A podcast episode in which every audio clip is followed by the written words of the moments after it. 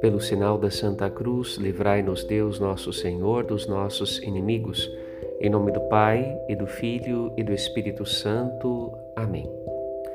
A água que jorra do templo de Deus, do lado aberto de Jesus na cruz, jorra para toda a humanidade, e bem-aventurados são aqueles que se deixam tocar por ela.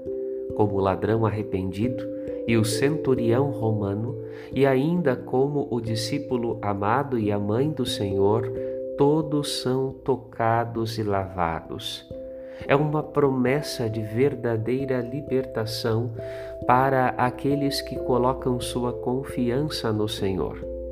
Jesus veio ao mundo para trazer a água da vida, a lei do amor, àqueles que estavam rejeitados e abandonados à morte, incapazes de encontrar a Deus.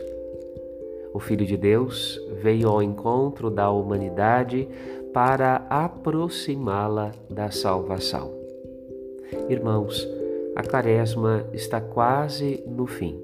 Ainda é tempo de buscarmos a Deus. Ele deseja nos curar. Padre Rodolfo.